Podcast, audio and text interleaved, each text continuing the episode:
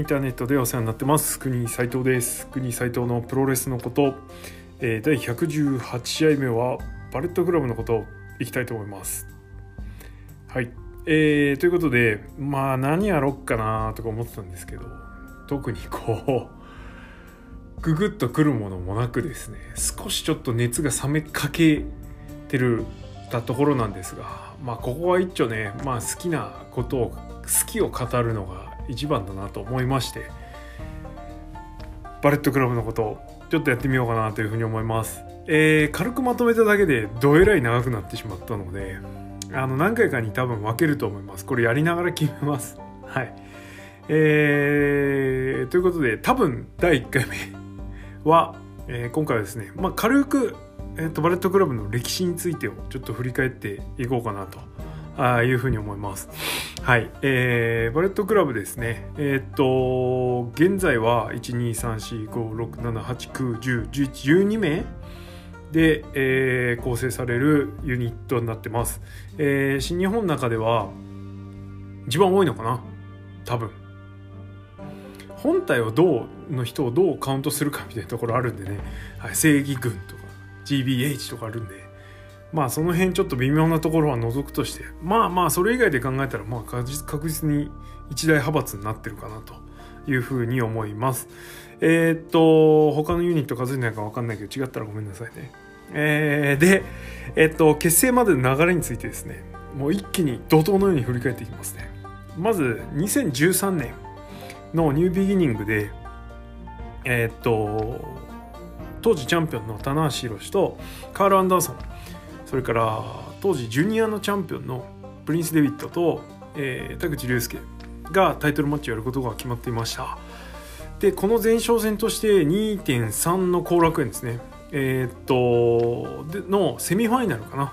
で、えー棚橋田口組対アンダーソン・デビット組。要は、えーね、最後の最終戦のタイトルマッチを控えてる人たちで、えー本体全員本体なんですよね一応この時は。なので日本人と外国人で分かれてのマッチメイクでした。ま、これ自体に特に疑問というかは当時抱かなかったんですけれどもこの試合ですね非常にあの今の新日じゃほぼほぼありえないようなことが起きました。んで何が起きたかっていうと、えー当時のジュニアチャンピオンのデビットが、えーヘビーのチャンピオンの棚橋からフォールを奪うっていう展開がありました。えーっとまあフィニッシュは棚橋の隙をついてアンダーソンがガンスタンしてデビちゃんがブラディサンで決めて棚橋がデビちゃんに負けるっていう展開だったんですけれども、はいえー試合自体も非常に面白かったんですがこのアップセットはねちょっと記憶にないレベルのアップセット具合ですよね。はい、非常に盛り上がりました。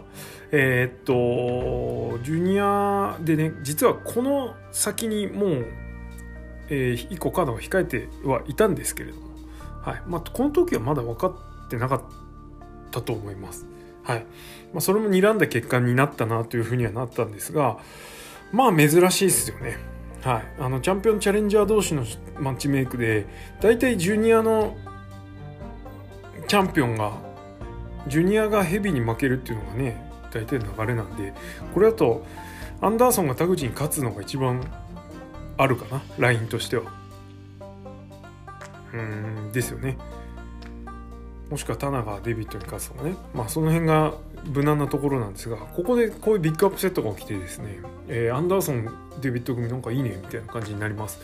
でこの後、えータイトルマッチでは当然棚橋が防衛、えーっとジュニアの方はデビットが防衛するっていう形になるんですけれども、えー3.3の後楽園その後の旗揚げ戦旗揚げ記念興行ですね。この時は後楽園だったんですけど、えーでスペシャルシングル、えーヘビーチャンピオンとジュニアチャンピオンスペシャルシングルが組まれます、えーこれこれが棚橋対デビットスペシャルシングルですね。ベルトはかかってませんでした。えーチケット持ってたんですけどこの時ちょっと諸事情により行けなかったんですが、えー非常に面白いこれも面白い試合でしたね。はい田無が勝ちました。で少しこの時デビットがね悪かったんですよね。当然勝つための手段としてっていうのもあったんですけど、はい、この時からすでにちょっとバレットクラブの片鱗を見せてた。ほんのちょびっとですけど、はい、で4月迎えた4月の両国で、えー、と第1試合で、えー、タイムスプリッターズ対アポロ5号、えー、田口デビッド組対、えー、櫛田アレックス・シェリーがやったんですね。でこの試合田口が、えーと、櫛田に丸め込まれて負けます。でそれに対してデビッドが異様に切れるんですね。えなんでそんな切れてんの？みたいな感じであの櫛田シェリーも止めに入るぐらい。なんだけど、えー、デビッド大暴れするという感じで。で結局ですねファレが出てくるんですね。はい。でえー、っとなんだなんだ？みたいな。デビッド悪者か。でファレが帰この時海外遠征ってて帰ってきたんですねファレが。確か。でキャプテンのマスク剥いじゃったりしてね。あなんかこれ悪くなんだなっていう感じでした。で5月のドンタクで、えー、アンダーソンとタマが合流。でこの時に、えーと、棚橋をデビッちゃんが多分倒すんですよね。でその後の試合でさらにアンダーソンとタマが合流するみたいな感じだったように記憶してます。ちゃんと調べとけよってね。でこっからバレットクラブがスタートすると。ああいう感じですね。なんで初期メンバーとしてはファレンアンダーソンタマデビちゃん。っていうのが4名、えー、初期メンバーになります。えー、コー4っていうとねあの主力4名っていうとちょっと違うんですけれども、はい、実はこの4人が主力メンバー、えー、結成の地は福岡ですね、えー、ということになりましたでこの後のシリーズベスト・オブ・ザ・スーパージュニアはですねもう各選手が乱入しまくって、えー、デビッド全勝優勝します、えー、特にですねあのすごいムーブもなくでヒールになって、えー、場外弾っていうかあの飛び技を抑え気味にしたんですね。はい。なんで、えー、っと、そういうのもあって、非常に非難合々だったという記憶があります。はい。えー、っと、で、えー、その後6月のドミニオン。あ、ここで棚橋倒したんですね。すいません。ドンタクじゃ倒してないですね。ドンタク何やったんだっけまあ、いいか。はい。6月のドミニオンで棚橋を倒して岡田戦まっしぐらって感じですね、えー、さらにとこの辺でメンバーがちょっと徐々に出てきますね。えっ、ー、と7月の絆ロードかなこれ。でえっ、ー、とさらっとテリブレがバレットクラブ入りしてます、えー、何の脈絡もなくというか。多分タマと組んで CMLL のタッグ王座なんかやってライガー棚橋やったんですね。でその時にタマ向こうではバレットクラブみたいな感じでやってなかったんで、まあ、その関係で日本来た時についでにバレットクラブとりあえず突っ込んどけみたいな感じになったんだと思います。ね、今ロスインゴですからねテレビ で。はいでこのシリーズで、えー、っと岡田に挑戦するんですけれども、えー、その前に岡田がですね、えー、っと下道と IWGP ジュニアやって防衛してから来いみたいな、ね、感じで言うんですね。そこでえー、7月5日かな？はい下道と名勝負を繰り広げますいやあのついにニュージャパンワールドにもね西日本プロレスワールドにもあれアップされたんでぜひ見てくださいっていう感じですね。はい。えー、ほんとすごい試合、えー、めちゃめちゃ湧いてます。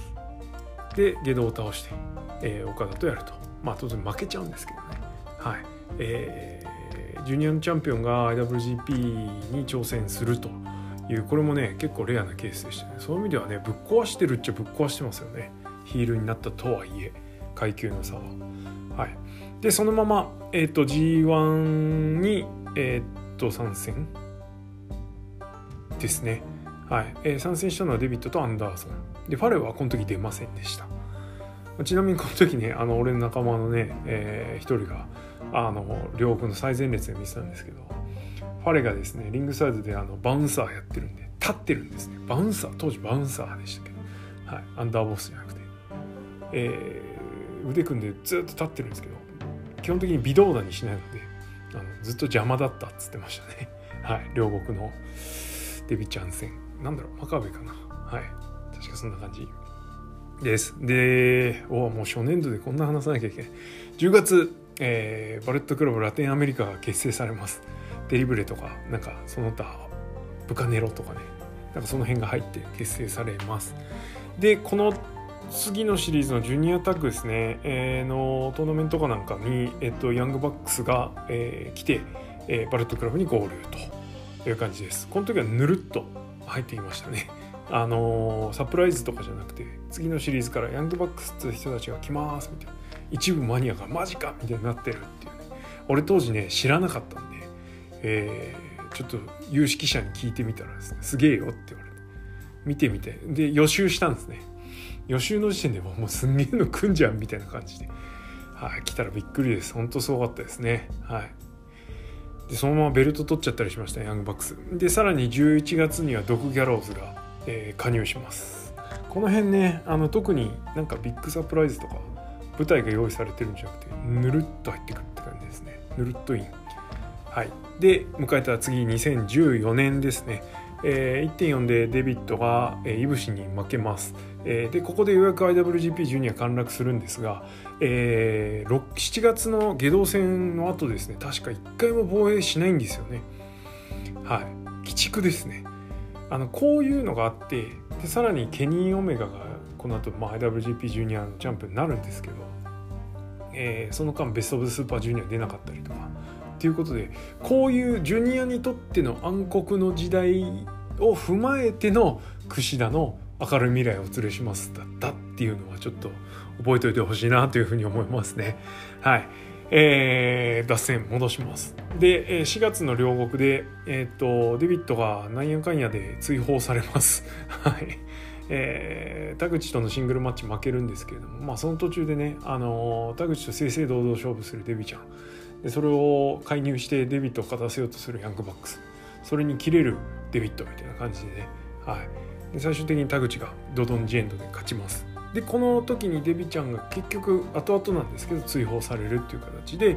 でこの日の興行で AJ スタイルズが、えー、乱入してきて岡田にスタイルズクラッシュを決めると、はい、ここで AJ スタイルズインですね、はい、これはセンセーショナルな、はい、登場でしたね。まあ全然湧いてなかったけど。はい。で、えー、5月その後のドンタクで、えー、AJ が最短で IWGP をダッシュします。でこの時に、えー、高橋裕次郎がケイオス当時ケイオスだったんですけども裏切って、はい。えー、そのおかげで AJ が勝つとああいう感じでしたね。はい、8月の G1 この辺からちょっと流していきますね。8月 G1 でジェフ・ジャレットがいいかっこスコット・ダモールもいいんですね。で11月ケニー・オメガが加入、えー、さらに2015年1月コーディ・ホール。でどんどん飛びますよ。10月チェイズ・オーエンズえっ、ー、とどんどん拡大していきますね。当時はジュニアでしたねチェイスはね。はい、えー、で2016年これねしかもねチェイスもねなんか何かがあって入ったんじゃないんですよね。あの多分その前ベスト・オブ・ザ・スーパージュニアは普通の人でいたんですよ。最終戦田口に勝ってカエル・オライリーの、えー、優勝決定戦記アシストしてあのオライリーと仲良くねよっしゃみたいな。お前のためにやってやったぜみたいな感じでやってたんでね。はい。多分何もなかったと思います。するとこれもぬるっといいんですね。はい。で2016年1月キングハクタマとロアのお父さんですね。が、えー、来日しまして乱暴要員だったんですけどそのままインみたいな感じです。で忘れもしません、えー、ケニー・オメガによる AJ スタイルズ追放。そして、えー、ギャロガンのなんつうの、はい、旅立ちですね。が2月にありました。で4月の両国で、えー、タマのタッグパートナーとしてロアタンガロアがやってきます。さらに5月向こうでですね ROH で話が進んでアダム・コールがイン。それからアダム・ペイジハングマン・ペイジがインします。えー、とで8月ケニー・オメガがバレットクラブの一員として G1 優勝。この時は燃えましたね。よくぞやってくれたケニーと。ああしばらくケニー推しになりましたね。はい。で9月ボーンソルジャーイン、はい、キャプテンニュージャパンがボーンソルジャーになりました。そして12月、えー、コーディの加入が発表されて2017年の1月4日バレットクラブの一員として、えー、ジュース・ロビンソンと試合をします。はい。えー、さらに、えー、2月2017年2月。長いね。インアウトだけでも長いですね。えー、これ覚えてますか？カザリアンがですね一瞬入るんですね。はい、なんですけど翌月にはもうアウトするっていうね。はい。えー、さらに翌月3月はですねボーンソルジャーがスルッといなくなるっていうね。はい。あの先週ホームページからもいなくなる、はい、北海道行っちゃうんですけど。で、えー、5月えー、ROH で話が動きます、えー、スカルが実はバレットクラブのメンバーで、えー、アダム・コールが裏切られてアウトという感じですね。はい、えー、さらに9月、えー、レオ・トンガインします、えー、ただこのレオ・トンガっていう名前はですねタマトンガにまあ、もじってというかですねいう感じだったんですけど、えー、本来つけた名前がちゃんとハクさんがですねキングハクがあって、えー、このレオトンガって名前に激怒してですねヒクレオになったという経緯があります。はい。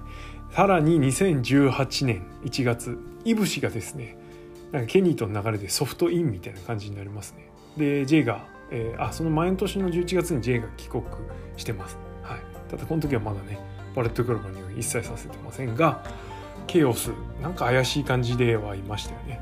で、2月、えー、2018年2月に、えっと、バレットクラブシビルウォーですね、内戦がえー、本格化しましてチームコーディとチームケニーに分かれました。ちょっとこの時は冷ややかでしたね。